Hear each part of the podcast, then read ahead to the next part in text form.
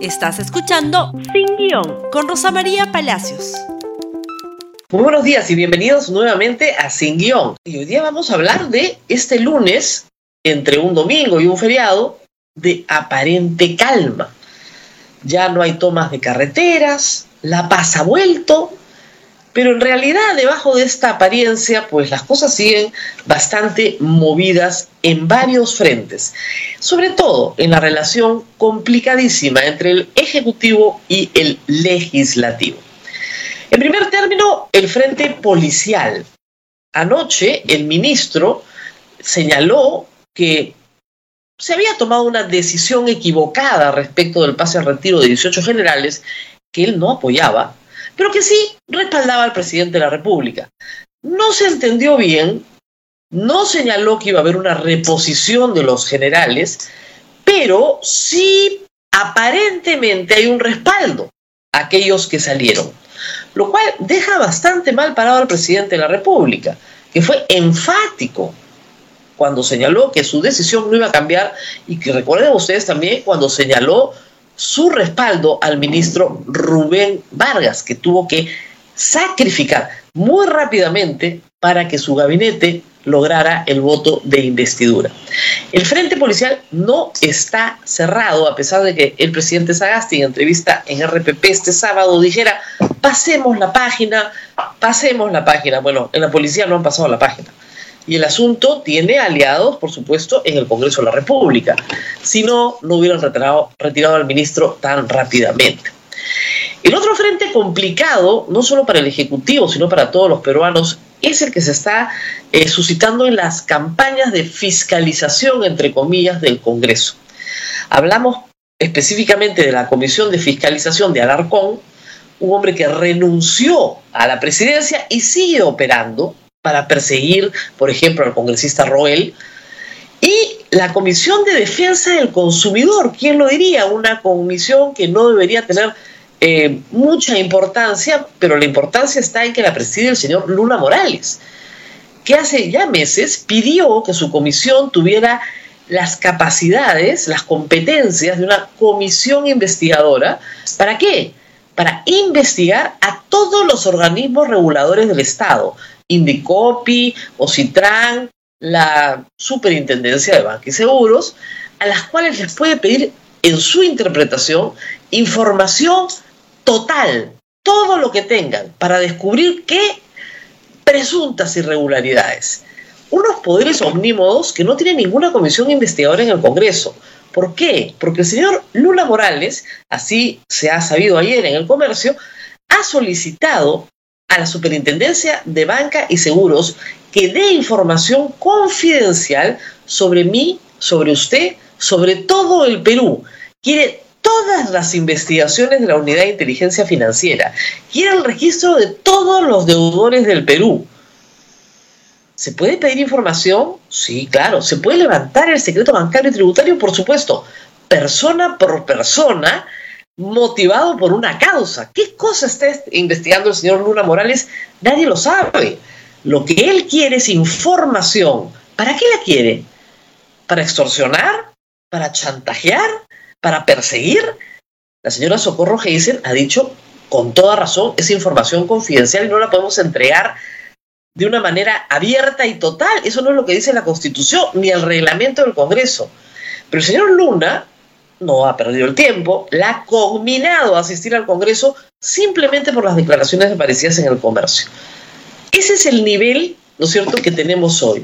El nivel de amedrentamiento, de chantaje. Porque la señora superintendenta, ¿no es cierto?, va a ser presionada finalmente para que renuncie o para sacarla desde el Congreso. Muy bien. En legislación, las cosas no están calmadas en absoluto se ha arrogado la ley agraria. Ese es un triunfo. Bueno, los trabajadores del sector agrario hoy están en el régimen laboral general. Eso significa que el cash que reciben entra disminuido porque no les van a dar la alícuota ni de la CTS ni de la gratificación. Los 930 soles son el sueldo mínimo aprobado en el Perú para todos los peruanos. Por alguna extraña razón, no vale para los trabajadores agrarios, pero es lo que hay. ¿Van a subir el sueldo mínimo? No. Que yo sepa, de repente sí, pero si lo suben es para todos los peruanos.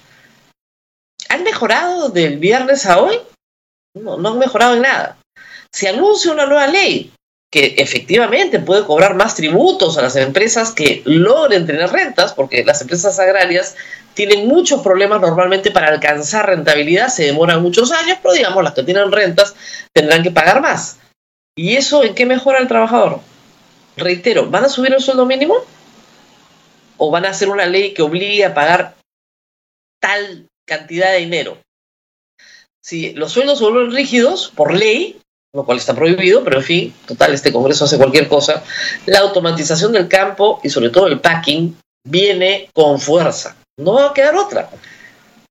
¿Están mejor los trabajadores? ¿En serio? ¿De verdad? ¿Creen ustedes?